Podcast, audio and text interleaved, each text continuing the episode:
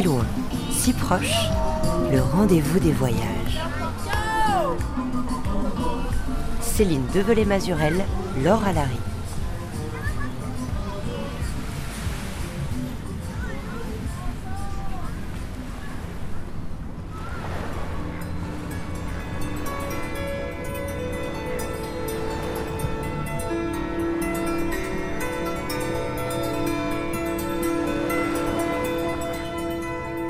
Bonjour à tous. En Nouvelle-Calédonie, celui qui viendra à la rencontre du peuple kanak se doit d'abord, en guise de bonjour et de respect, de faire la coutume. Un geste simple, mais solennel, qui lui servira alors de passeport pour entrer dans un monde autochtone vieux de plus de 3500 ans, régi encore aujourd'hui par un ensemble de règles et de rituels construits autour des clans, regroupés autour de l'autorité de chefferie. Ce monde mélanésien, composite, hiérarchisé et truffé de symbolisme, sera profondément bouleversé par la colonisation française qui va mettre à mal ce socle identitaire puissant que représente la coutume kanak. Après quoi, à force de luttes menées dès les années 1970 par le mouvement indépendantiste porté par les Kanaks, la coutume va être de plus en plus reconnue. Et aujourd'hui, un droit coutumier et des institutions comme les aires coutumières, le Sénat coutumier ont même vu le jour. Mais au-delà de ce maillage institutionnel complexe, à l'image de l'histoire néo-calédonienne, la coutume structure toujours la vie des Kanaks au quotidien. Et faire la coutume, au moyen d'offrandes et de mots posés sur ces dons, représente bien plus qu'une simple tradition d'accueil, perçue parfois par ceux qui séjournent dans l'archipel comme folklorique ou sympathique. Car prendre le temps de la coutume, c'est prendre le temps de la rencontre et du dialogue. Et c'est ce que nous allons faire cette semaine en empruntant ces chemins traditionnels qui nous amènent jusqu'à l'autre avec un grand Faire la coutume, un chemin kanak, c'est un voyage sonore de Benoît Godin.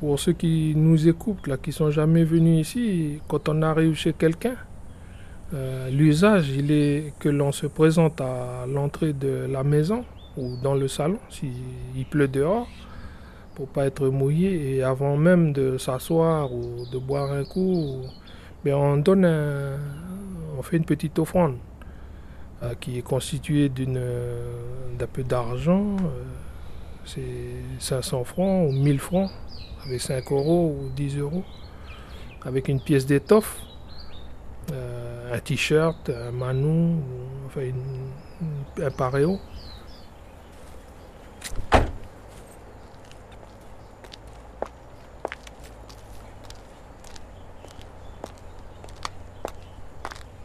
Bonjour. Bonjour. Enchanté. Voilà. c'est bien, il fait frais là. On fait silence. on se place à l'entrée de la porte parce qu'on est étranger. Et avant même de pénétrer dans l'enceinte, ben, il faut faire ce geste pour pouvoir être accueilli. Voilà, ça c'est le geste et pardon, je fais les choses de manière un peu inhabituelle parce que là j'enregistre. J'enregistre parce que c'est le geste, c'est ça dont je suis venu parler aujourd'hui et c'est ça que je veux faire entendre aux gens euh, qui ne sont jamais venus en Nouvelle-Calédonie ou s'ils sont venus en Nouvelle-Calédonie qui n'ont jamais eu l'occasion de, faire ce geste. Voilà, moi ce geste je l'ai appris euh, en venant ici, on m'a appris à le faire. Euh, ce geste pour euh, me présenter à vous, pour dire le, chemin qui a été le mien jusqu'ici, jusqu'à Poinda. On va parler le premier, et puis on va dire finalement l'objet de ce pourquoi on pénètre à l'intérieur de cet espace. Et on dit qu'on présente ces hommages, qu'on est, c'est surtout l'humilité qui est mise en avant, le fait de reconnaître que celui qui va nous accueillir potentiellement va nous apprendre quelque chose. Moi, j'habite en France, je suis journaliste, ça fait plusieurs années que je viens ici sur, euh, dans l'archipel. J'aurais dû commencer, en fait, peut-être tout simplement ce, geste-là, faire la coutume, dire bonjour. Euh, ce geste-là, euh, on dit à tous les, nos amis qui visitent euh, notre pays, on leur dit il faut faire ce geste parce que c'est celui par lequel vous déclinez votre identité. C'est important chez nous de dire qu'on est des vivants. Et pour dire qu'on est des vivants, il faut dire son nom. Alors évidemment, on ne va pas raconter en quelques minutes toute la culture, toute la société kanak, mais juste euh, donner des, pistes. C'est ça mon travail et c'est ça la raison de ma présence ici. Puis l'autre, il va dire relais, ou oui, relais, c'est merci. Et puis il va répondre. Merci beaucoup pour euh, ces gestes d'entrée euh, chez nous, la maison d'abord, puis ensuite dans notre tribu. Pour nous, c'est un geste d'humilité, de respect, de reconnaissance envers nous. Et en retour, euh, nous posons la main dessus pour dire que vous reconnaissons et que vous êtes libre de parler, de discuter avec nous, pour que nous puissions euh, discuter sereinement dans le respect des uns et des autres. Oui. Olé. Nous, on est ici à Poinda. C'est le siège social du, district de Poinda. Et le district de Poinda couvre euh, sept tribus. Il y a cinq tribus euh, dans la commune de Koné et puis il y a deux tribus dans la commune de Pointe Et moi, je suis le, leur grand chef. Voilà. La coutume que vous venez de donner, tout ça, c'est le lien qui, qui va nous attacher pour qu'on puisse arriver à parler le même langage. C'est un petit peu ça, le symbole. Se comprendre. Mmh, se comprendre. Le geste est, très fort pour nous quand c'est posé euh, par un étranger qui vient de très loin.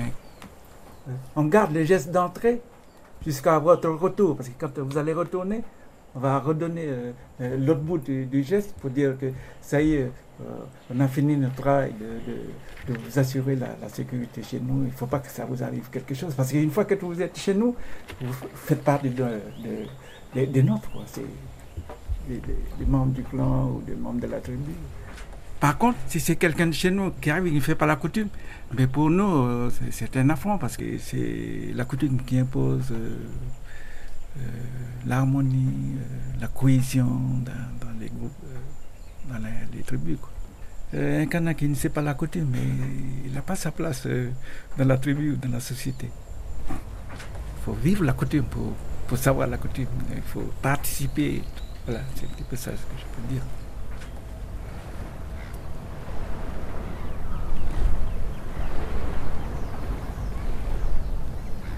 Alors je, suis Ariane Cholou, euh, je suis de Lifou, du clan Apichot. Je suis des districts de Lessie euh, et euh, de la tribu de Rodje, au sud de l'île. Je, je, suis juriste et chargée de mission actuellement au Sénat coutumier.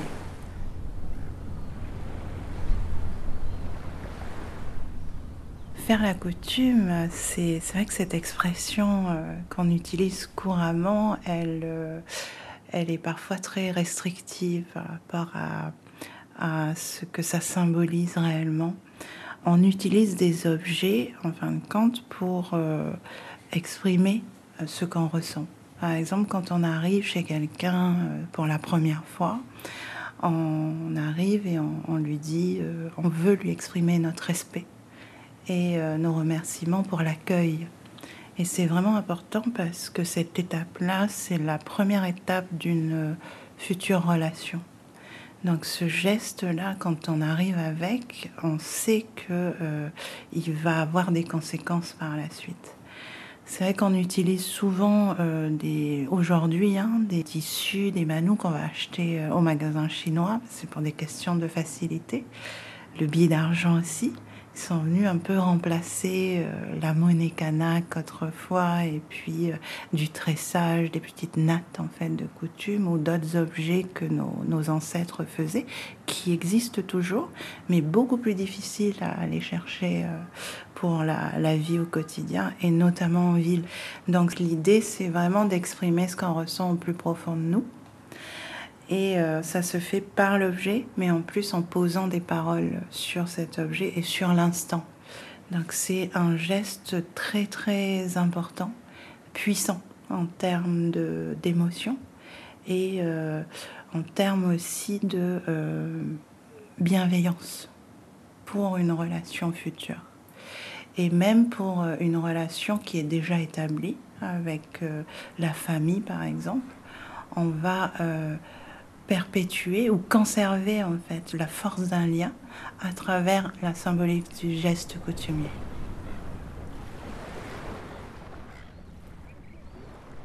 Je suis Emmanuel Chibao, euh, directeur du centre culturel Chibao. Je suis originaire de Tiedanit, Yengen. Je suis aussi responsable du département patrimoine et recherche qui s'occupe de la collecte des traditions orales. Moi, je, chaque fois que je pense au geste de la coutume, c'est le premier geste que j'ai appris à mon fils. Je lui ai dit, c'est ça. Le reste, si tu fais bien ça, si tu fais bien ça, le reste, il va bien se passer. Tu auras le droit de te tromper sur le reste, mais celui-là, il ne faut pas se tromper. Dans ma langue à Yengen, on dit Uremeno, ça veut dire un bout du chemin. Et ce qui est le plus important pour nous à Yengen, c'est de dire ben, qu'on vient de quelque part. Et on a laissé nos foyers, laissé nos maisons, laissé nos familles pour venir à la rencontre euh, de quelqu'un qu'on ne connaît pas ou quelqu'un chez qui on va demander euh, droit de passage ou hospitalité. Puis c'est pour ça qu'on fait le geste et on dit non, voilà le geste. Et le fait de témoigner de ce geste, c'est de se dire ben, je vais me rendre plus petit que celui qui va m'accueillir parce que lui, en m'accueillant, il va me permettre d'apprendre, il va me permettre de m'asseoir. Et euh, dans le fait de dire Uremeno, euh, qu'on dit trivialement faire la coutume pour se dire bonjour, eh ben, c'est cette euh, notion-là que l'on interroge. On interroge les fondements de l'identité, notre nom, notre patronyme, le terroir d'où l'on vient, et puis ceux qui cheminent avec moi, finalement. Mes, mes maternels, le clan de ma mère, d'où est-ce qu'ils viennent, le clan de mon père, d'où est-ce qu'il vient, et puis à travers nous, on interroge aussi pas simplement la présence physique de celui qui nous accueille avec sa communauté, mais aussi les esprits qui les accompagnent. Parce que dans le geste de la coutume, on s'adresse, nous les vivants, à, une forme qui est cet esprit qui nous anime, nous les vivants, qui est le, le souffle. Donc c'est aussi voilà, s'abaisser, reconnaître qu'il y a quelque chose qui nous dépasse, qui est de l'ordre de, voilà, de l'intime autant que de, l'immensité, parce que c'est reconnaître que ce souffle-là, il ne date pas de nous. Il date de, pour les Kanaks, c'est 3500 ans avant nous. C'est très difficile d'expliquer euh, en langue française le, geste. Donc on dit geste de bonjour, mais à travers le bonjour, c'est vraiment de, euh, de dire qui on est. En Lifou, par exemple, on dit mec mec, c'est montrer son visage. On montre notre vrai visage. L'autre, il va dire holé, puis il va répondre, il va décliner son identité, puis il va dire voilà. Voilà le geste baréan, on dit dans ma langue, en langue pidgé. C'est pour prendre l'étoffe qui est donnée. Puis pour autoriser à, on dit, fouler la terre, l'herbe qui est dans la, la cour de la chefferie. Vous pourrez arracher des fleurs, parce que c'est le signe que vous vous êtes rendu visible. Ça veut dire qu'en fait, il l'autorise à laisser une empreinte. Tu peux laisser ton empreinte, tu peux laisser partager ton souffle. Selon l'événement, on fera une coutume, soit euh, ce sera nous individuellement, soit ce sont des coutumes collectives. Donc les offrandes vont être beaucoup plus, plus conséquentes. Pareil pour un clan, donc dans un clan, il y a plusieurs familles. Donc pareil, chaque famille, chaque personne amène un objet. Donc les coutumes et les objets vont être beaucoup plus conséquents. Donc quand ça se passe, les deux groupes se font face, ou les deux personnes se font face, mais euh, toutes les activités s'arrêtent. Il n'y a personne qui parle. Juste que l'orateur, quand il va décliner son discours, ben, les autres qui sont autour, ils vont acquiescer. Mais la cuisine en bas, ça s'arrête.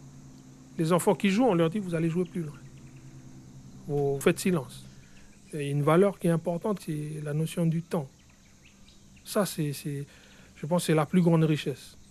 Au-delà même de la coutume, au-delà même de l'échange, ce qui est primordial, c'est le fait de prendre conscience du temps. on sait que ces instants-là sont des temps très forts. Donc il faut respecter ce moment-là. On peut s'arrêter euh, deux secondes, quoi. Et puis écouter. Beaucoup écouter l'autre. Et puis écouter pour pouvoir lui répondre comme il faut. Le fait de, de parler sur euh, la coutume, c'est essentiel parce que les objets ils ne parlent pas. Ils parlent pour leur, la partie esthétique, euh, formaliser, euh, matérialiser le rapport à un échange. Mais euh, le flux vital, euh, il s'exprime euh, par, le, par le, le verbe.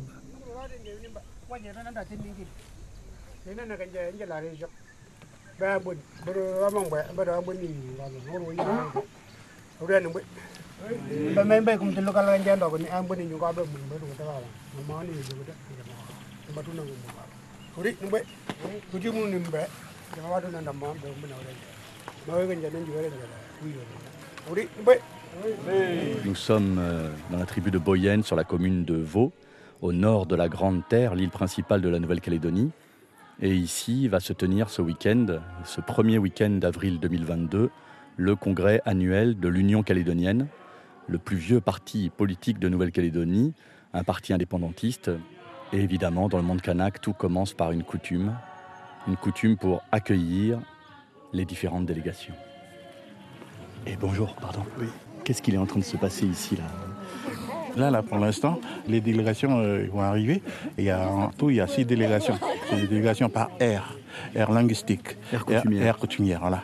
Et nous, nous sommes la région Païti. Et c'est nous qui allons faire rentrer euh, toutes les autres aires et régions, comme on est euh, limitrophes avec eux. Alors, comme on le fait d'habitude quand on fait des réunions comme ça, les aires euh, limitrophes, il faut rentrer toutes les délégations dans l'aire linguistique qui organise euh, les événements. Voilà. C'est le chemin coutumier. Voilà, avec les gestes comme ça, on présente, même si c'est symbolique, mais euh, c'est c'est l'esprit que- qu'on porte dans les gestes qu'on fait. À travers les manous, à travers la, la Oui, nourriture. oui, oui. C'est surtout les paroles qu'on partage. Merci.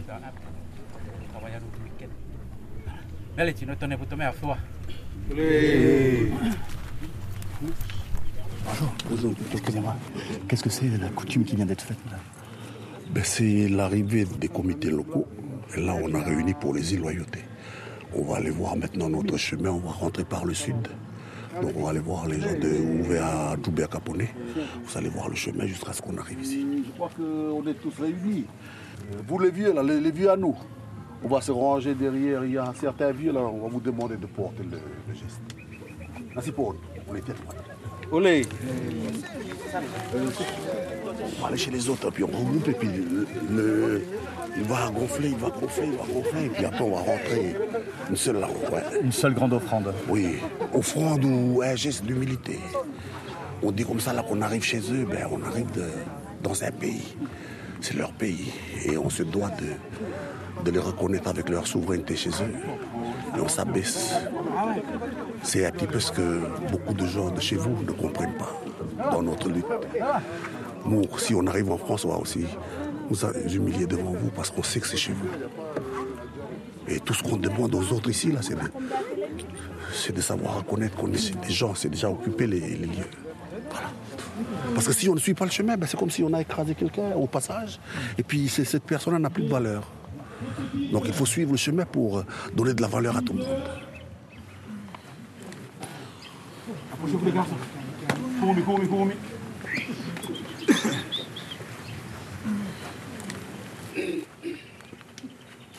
Oui, à vous, tous les vieux d'ici. Tous les chefferies d'ici de Boyenne. Comme tous les chefferies de Vaud. Euh, avec les autres chefferies. À vous, le conseil des anciens d'ici, chefs de, de clan d'ici. À vous, les chefs de clan de toute la région de Moab. À vous, tous les autres euh, comités locaux à nous, qui venaient de là-haut à Belep, qui arrivaient là-bas à Poum, en passant par la Côtesse, en passant par là-bas à Puebo, en arrivant là-bas, en traversant la Oyem à Yengen, on revient encore vers là-bas à Koumak, pour arriver à Gomen, pour faire la rentrée ici. Voilà le petit geste à toutes les régions qui sont derrière. Arriver de là-bas aux îles, Marais du ouvert. Et là, ils sont arrivés par la région Kanashi. Ils ont traversé les criques et les montagnes pour arriver ici aujourd'hui. On va s'abaisser devant vous, vous tous. Avec ici la région Aguier aussi. Voilà le petit geste à nous. Vous demandez la parole. Demandez de couler l'herbe qui est ici. Demandez de couler la terre qui est ici. Parce que demain après-demain, on va avoir du travail ici. On va demander à vos vieux qui sont quelque part, vos vieux qui sont plus là avec nous, de nous aider dans le travail, de nous donner l'inspiration. On va s'abaisser devant eux. Voilà le petit geste que je voulais dire au nom de l'ensemble de délégations. Ah oui, non mais.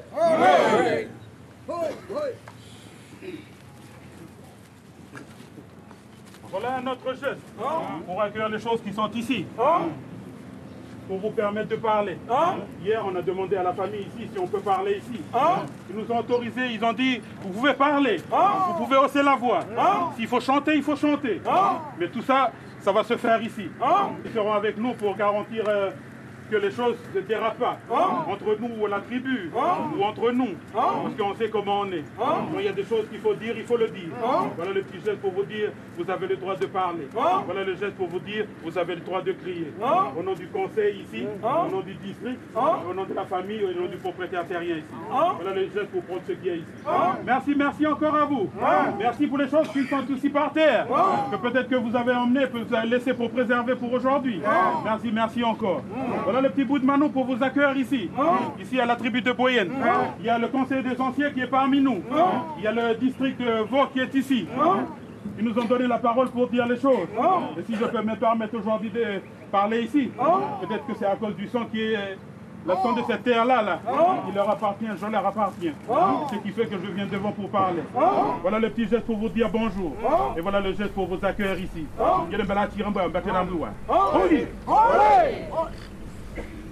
Dans la coutume kanak, le débat démocratique tel qu'on le connaît avec des échanges d'idées euh, n'existe pas. C'est vraiment des palabres. C'est-à-dire que ça peut durer très longtemps. Euh, on laisse la personne aller jusqu'au bout de ce qu'elle a à dire. Et euh, encore plus quand c'est le temps du geste coutumier. On ne peut pas interrompre quelqu'un qui fait son geste. Même si ça dure très longtemps, ça se fait pas parce qu'après on se sent mal, l'autre se sent mal. L'atmosphère qu'on a voulu créer avec le geste tombe. La bienveillance, elle n'est pas là, le respect n'est pas là. Et en général, il va y avoir des séquelles. Donc on fait très attention. Ici, notre règle, c'est l'hospitalité, parce qu'on sait qu'on vient tous de quelque part.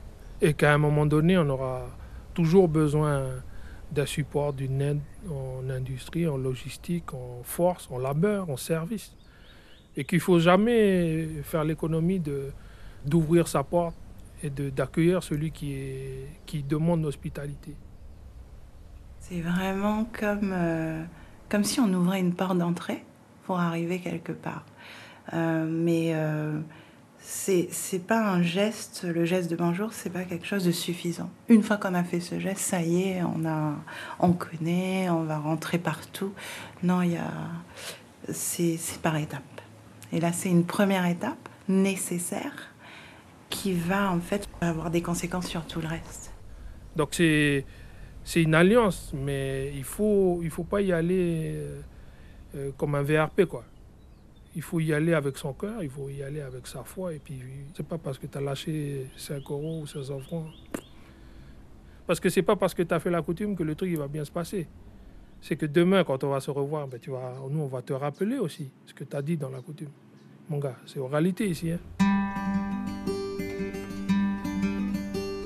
Et tout de suite sur RFI, c'est le duo franco-kanak, Inou.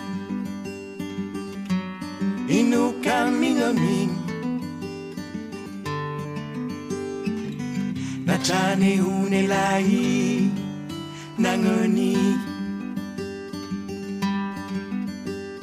Inu, inu caminho a mim.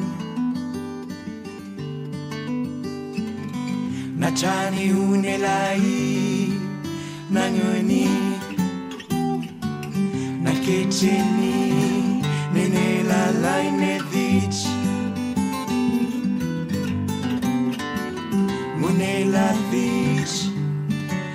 what you see. Nake chini, nene la laine vich. Mune la vich, me what you see.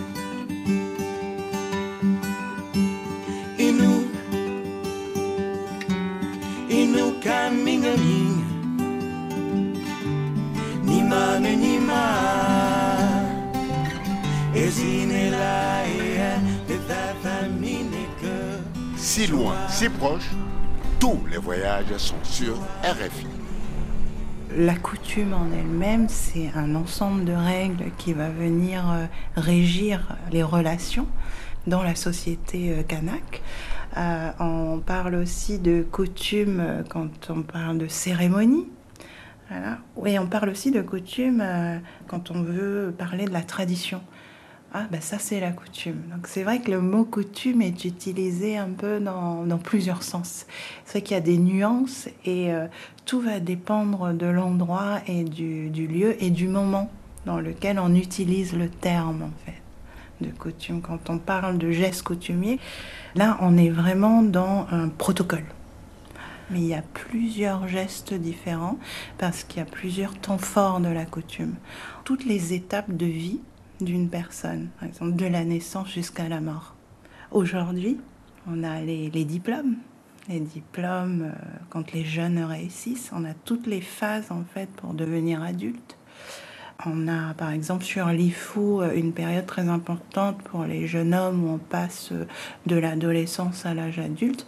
Il y a le rasage de la première barbe. Voilà, c'est des temps forts en fait de la vie de l'individu et euh, à travers euh, lesquels il va y avoir des gestes coutumiers. À si loin si proche, on continue d'explorer cette géographie complexe qu'est la coutume dans le monde kanak. Et en Nouvelle-Calédonie, pour mieux comprendre cette société et ses multiples coutumes, il faut aller au centre culturel Chibaou, situé à Nouméa. Géré par l'Agence de développement de la culture kanak, ce lieu inauguré en 1998 se déploie dans les baies de Tina et Magenta. Là où en 1975 s'est tenu le festival Mélanésia 2000, un événement culturel et politique qui a marqué un tournant dans ce qu'on a appelé le réveil kanak, porté à l'époque par le leader indépendantiste Jean-Marie Tchibaou. Aujourd'hui, cet espace muséal de recherche et de création s'incarne à travers des bâtiments emblématiques modernes, d'acier et de bois d'Iroko reprenant le thème de la case, mais aussi à travers des cases traditionnelles kanak aux toits coniques et des espaces rituels en pleine mangrove. Découverte des lieux avec Emmanuel Chibaou, son directeur à l'époque, et notre reporter Benoît Godin. Là où on est en ce moment, on est dans un espace qui s'appelle Mwaka, au centre culturel Chibao.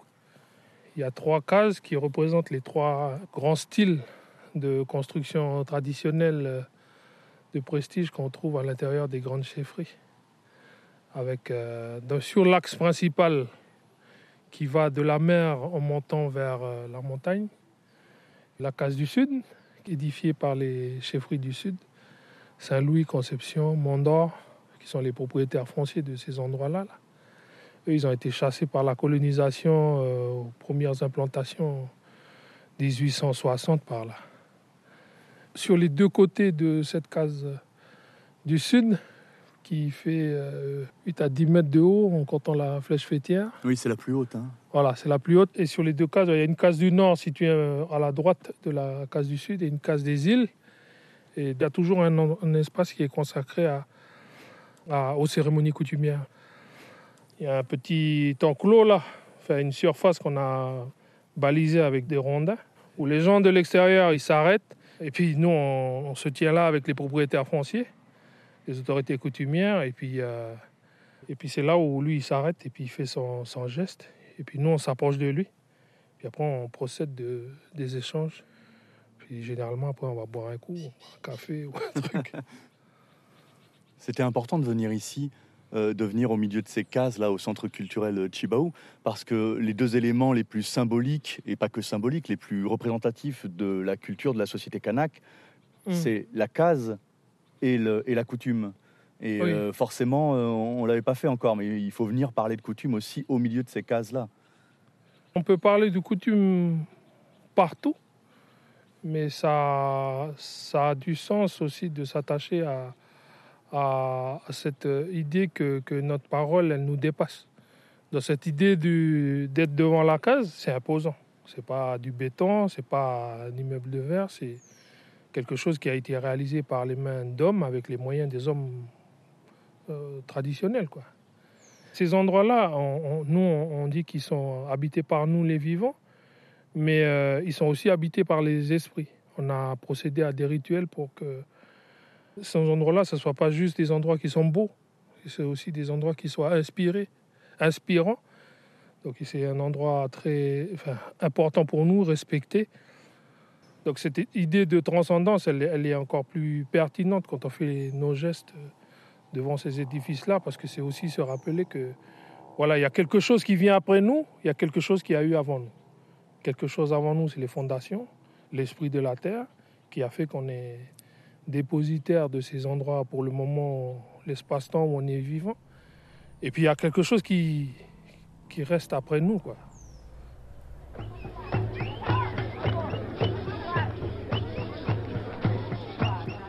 1975, le leader kanak Jean-Marie Chibaou lors du festival Mélanésia 2000. Et les jeunes générations, ils ont besoin que cette parole soit. Sinon, qu'est-ce qu'ils vont devenir? Des héros. Ils vont aller à l'école, c'est bien, pour connaître l'extérieur. Mais ils oublieront la racine, parce que la racine, c'est vous. Et si vous ne faites pas connaître la racine, les enfants seront déracinés, c'est-à-dire sans racine. Et c'est grave, parce que ça débouche sur quoi? Ça débouche sur des, des jeunes qui sont des clochards. Des clochards au sens où on n'a pas de pied à terre, où on n'a pas de racines, où on flotte. On ne sait pas ce que c'est que la coutume. On en parle, mais quand il faut la faire, on ne sait pas. La faire, on ne sait pas la dire, parce qu'on n'est rien. Et ça, c'est grave. Il faut que les jeunes soient comme les cocos qui, en tombant, restent au pied du cocotier et prennent racine, et non pas comme le coco qui flotte dans le lagon et qui ne repoussera jamais.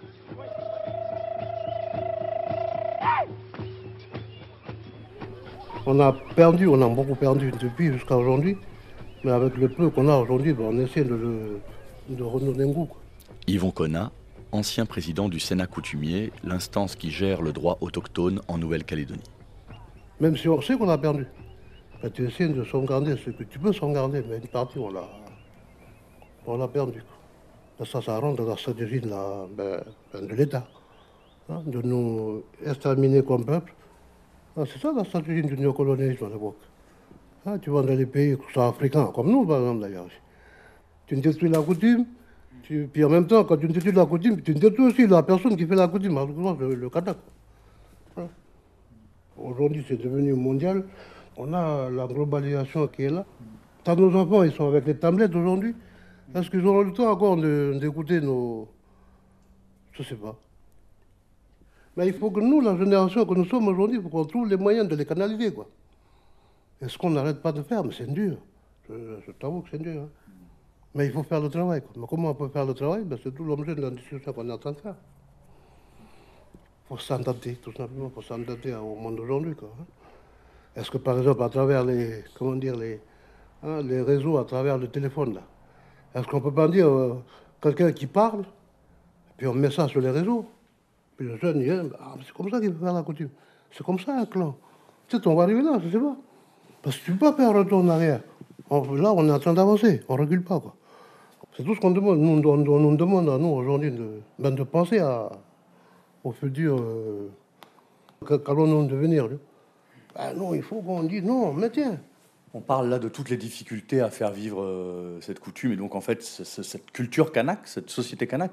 Et en même temps, euh, c'est frappant de voir comment cette euh, culture kanak et ce monde kanak, il est quand même bien vivant aujourd'hui. C'est pas compliqué euh, de, de voir les gens faire la coutume, c'est pas compliqué de voir que cette culture kanak aujourd'hui, c'est une réalité au quotidien. On le fait toujours. Pourquoi? Mais parce que. hein, c'est parce qu'à un moment donné, on, tous nos aïeux, là, ben, ils se sont réveillés, ils se sont mis debout. Parce que si on ne s'est pas mis debout, ben, on aurait tout perdu.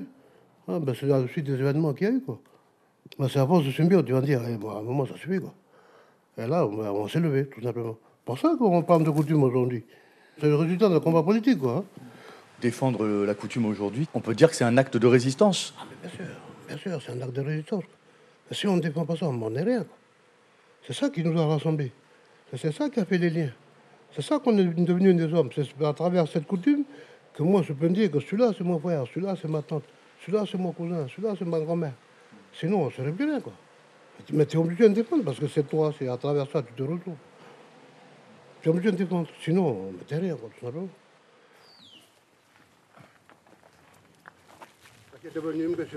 No huni hani ni toka. Huni wa mle mo huni wa mo huni wa huni wa. Sema kunzi atopa mo buwa. Mais il a quoi Voilà, c'est avec euh, un grand respect et puis une humilité hein. Décembre 2021, Yvon Conna présente une coutume de bonjour à la tribu de la Conception à l'occasion du 37e anniversaire de la première levée du drapeau kanak. C'est le survivant. Hein, c'est le descendant de ceux qui se sont battus pour le drapeau. Hein, ceux qui se sont battus et puis qui sont partis. Nous avons la responsabilité, nous qui sommes là, la génération d'aujourd'hui, de porter le travail. Parce qu'on doit ça à tous les vieux qui 37 ans ici le drapeau ici. On leur donne de bien mener le travail pour que le travail soit accompli. Encore une fois, au nom des celles et ceux qui sont là, puis au nom de nous tous, hein, de nous que nous portons, de nos esprits qui trouvent les vallées, les montagnes, puis qui sont aussi en bas au vent de mer. Voilà, de chefs vont dire bonjour ici à la maison. Dis-le, tu quoi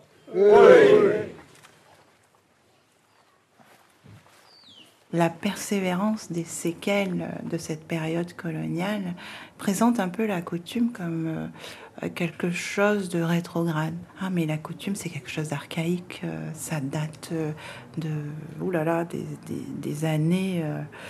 et c'est pas du tout quelque chose qui va aider les gens à évoluer. Et ça, ça persiste. hein.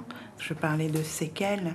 Et aujourd'hui, euh, au Sénat coutumier notamment, euh, on réfléchit beaucoup à, à tout l'impact de ça, euh, qui se sont transformés en stéréotypes et préjugés vis-à-vis de la coutume. Et donc du monde kanak. Et donc du monde kanak. Et aujourd'hui, on continue en fait le, le travail qui avait été commencé dès les années 70 hein, euh, sur le réveil kanak, puis ensuite Mélanésia 2000 avec Jean-Marie Tubaou sur la revalorisation de la civilisation kanak, faire connaître aux gens qu'est-ce que la civilisation kanak, pas à travers des préjugés ou des prismes coloniaux, mais vraiment euh, montrer aux gens non, c'est cette culture, voilà comment elle est, cette civilisation, voilà ce qu'on pense. Et euh, aujourd'hui, on parle beaucoup de démarches décoloniales, justement, pour euh, rétablir un équilibre entre la civilisation kanak et la civilisation française, de part et d'autre. hein. Euh, autant le kanak doit travailler sur un complexe d'infériorité, euh, sur euh, une reprise de confiance en soi, autant de l'autre côté, le colonisateur ou le, colon doit travailler sur un complexe de supériorité, sur un système aussi qui le privilégie. C'est très difficile, c'est des remises en question, c'est profond et c'est long. Une décolonisation sociale aussi dans la relation humaine. La coutume kanak a une manière de voir la relation humaine qui est différente, qui est liée à l'organisation et le fonctionnement de la société. Le sujet de la coutume, c'est le clan et non pas l'individu. Donc à partir de là, il faut réfléchir à l'impact de tous ces paradigmes différents en fait. Nous, euh, depuis 1853, qui est la colonisation de la Nouvelle-Calédonie, on a en nous l'identité française et l'identité kanak. Et on ne veut pas l'opposer parce qu'on sait que ça ne mène nulle part. Donc c'est plutôt se poser la question de comment concilier les deux civilisations pour pouvoir tirer le, le meilleur pour, euh, pour être heureux.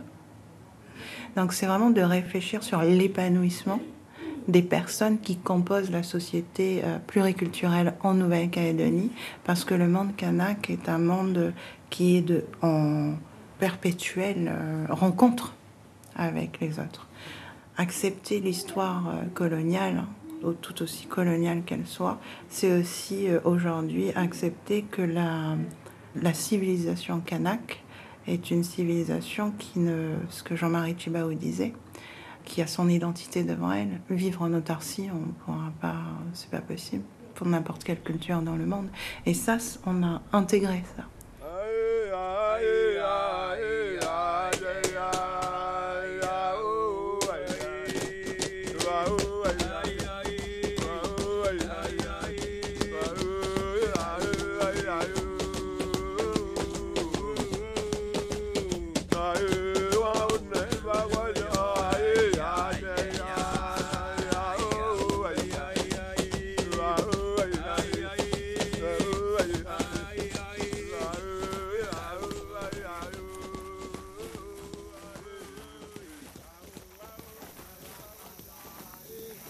Là, on se dirige vers euh, donc la grande case du Sud, au centre culturel Chibaou. Cette case-là, elle a été euh, rénovée il n'y a pas très longtemps. Euh, L'histoire de cette rénovation, elle est racontée dans un film que tu as co-réalisé, qui s'appelle Mara. Et euh, vous avez euh, invité d'autres communautés euh, de l'archipel Oui. à venir participer, à, à donner des, des- des éléments de leur identité euh, dans, cette, euh, dans cette grande case du Sud. Oui. Mara, ça veut dire relever la tête. Relever la tête parce que c'est l'histoire de notre pays. C'était une histoire où les gens, ils ont baissé la tête. Pas simplement les Kanaks, mais tous les gens qui sont arrivés ici avec la colonisation. Au moment de la réflexion de, de la case, là, tu vois, c'est ça? La chaume. Là, la chaume, là, que, ma proposition que j'ai formulée à l'adresse des, des représentants des communautés, c'était de leur dire euh, je vais échanger la paille, mais ça, c'est facile. Ça, c'est simple à faire. Mais euh, moi, ce que j'ai envie de rêver, c'est que on puisse faire que nos esprits rêvent ensemble. Changer la paille, ça veut dire on change de peau. C'est une mue, mais la structure, elle reste la même. Donc là, peut-être pour t'expliquer ça, je vais- on va rentrer dedans. Dans la, dans la case. Tu parles de relever la tête, mais pour entrer dans la case, il faut baisser la tête. C'est ça. Et quand tu rentres à l'intérieur de la case, tu relèves la tête. Parce que la première chose qui, qui s'impose à toi, c'est le poteau central qui est en bois de, de. Et puis tout là-haut, à 8 mètres, il y a une, euh, une structure en, soleil là, qui supporte les chevrons.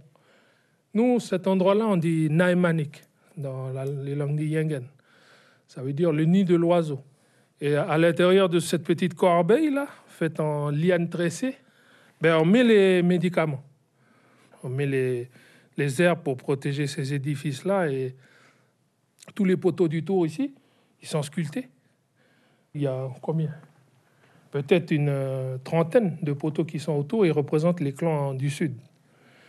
On a des motifs, euh, on a des guerriers, on a un masque euh, kanak ici. Ici, c'est pêcheur, avec un poisson. Nous, on est les gens du pays, on a les pieds ancrés dans cette terre depuis 3500 ans. Les gens qui sont arrivés après, ils participent de la construction du pays, de l'édifice. Donc les premiers, c'était les Européens, après c'était les Kabyles, euh, Chinois, euh, Sino-Vietnamiennes, après Indonésiens, après euh, une partie des Tahitiens, les Wallisiens, et puis les derniers là-bas, Vanuatu. J'ai demandé aux communautés deux choses, deux, deux objets. Un objet qui ne sera pas visible, qui va être posé là-haut dans le Naemanik, la corbeille, puis un objet qui va être posé ici, qui va être l'emblème de ces, de ces communautés-là. Là. Donc les poteaux, c'est les clans d'ici, les clans Kanak, Oui. et les autres communautés, on les invite à, à venir plus haut alors sur la case, au-dessus. Voilà. C'est une euh, représentation de l'organisation politique. Parce qu'on est liés les uns aux autres. On fait partie d'un tout. Donc chacun il est venu, il a amené deux objets. Par exemple, euh, les Arabes de Nessadiou, là, les descendants des Kabyles, euh, eux, ils ont amené la main de Fatma. On a posé là. Puis ils ont procédé de cet échange-là, et puis les, autorités coutumières, à chaque fois, ils ont raconté l'histoire. Les gens, ils n'étaient pas obligés de faire la coutume, mais ils ont fait. Parce que pour eux, c'était pertinent de, de s'appuyer sur une référence qui n'est plus simplement partagée par les Kanaks, mais qui est aussi comprise par euh, les autres communautés. On peut rêver l'avenir si déjà on, se rappelle d'où on vient. quoi. hein. C'est un petit peu ça, mon... c'est pourquoi j'ai voulu... C'était pas gagné. hein. Quand j'ai partagé cette idée avec les, représentants du clan Yahweh, là, il a dit, mais c'est une bonne, une bonne pensée parce que nous, on est à l'intérieur de la case, eux, ils sont toujours dehors. Il faut les faire rentrer. Puis il faut plus que les gens ils soient, ils aient honte de ce qu'ils sont. Ils aient honte de cet héritage de la colonisation qui était un fardeau pour nous, que nous, on connaît. On a assumé ce truc, puis on a relevé la tête.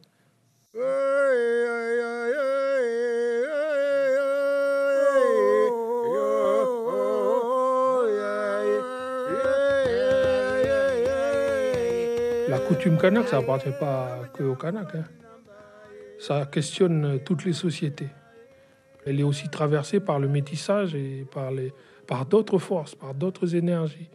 Lorsqu'on procède de ces échanges avec les autres communautés, c'est cette idée aussi du, lien qui transcende la peau, qui transcende la couleur de peau, qui transcende la communauté, et puis qui t'interroge ce rapport à comment je fais avec celui qui est autre.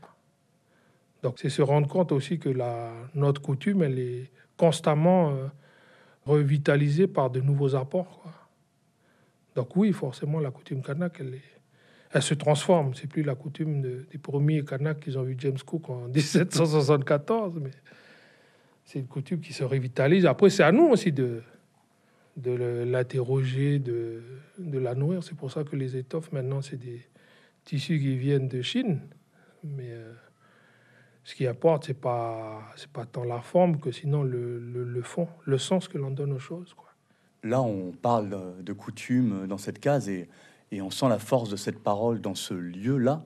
Mais tu l'as dit tout à l'heure, la coutume, on peut en parler, on peut la faire n'importe où. Oui. Et c'est vrai qu'aujourd'hui, il y a une grande part de la population kanak qui vit en ville où elle a peu ou pas accès aux cases. Et malgré tout, ces gens-là euh, euh, font vivre aussi euh, une coutume. Oui, et partout où il y a la vie, euh, il y a la mort, il y a les échanges, il y a les mariages, il y a les alliances. Je me souviens d'un exemple où j'étais en France et puis je suis tombé sur un cousin dans une boîte de nuit. Ben, au milieu des gens qui sautaient, ben, on a sorti 5 euros. J'ai fait un geste pour lui donner. Et les gens continuaient à sauter, sauter, sauter. Il n'y avait pas de case, il n'y avait pas de chandignan. Mais le, le fait de dire son nom, le fait que lui dise mon nom aussi, par ce simple fait de dire son identité, ben, se rappelle à nous la mémoire de notre histoire, la mémoire de qui on est, la mémoire des, alliances, de nos parents, de nos grands-parents, des champs, des montagnes, des rivières. Voilà, au milieu de, du tumulte, euh, au milieu du béton, la coutume, elle perdure parce que c'est ce qui est fondamental pour nous, c'est de savoir qui on est, parce que c'est ça qui nous permet de savoir où on veut aller. Même dans le béton, même sur Mars, on va être obligé de faire la coutume parce qu'on ne sait pas, il y a qui là-bas. Mais nous, on sait qui on est, donc on est obligé de procéder de, de nos propres références pour interroger ce rapport à l'autre, quoi. C'est un petit peu ça. Mais oui, dans le béton, on fait la coutume. Sur Mars, on fera la coutume aussi.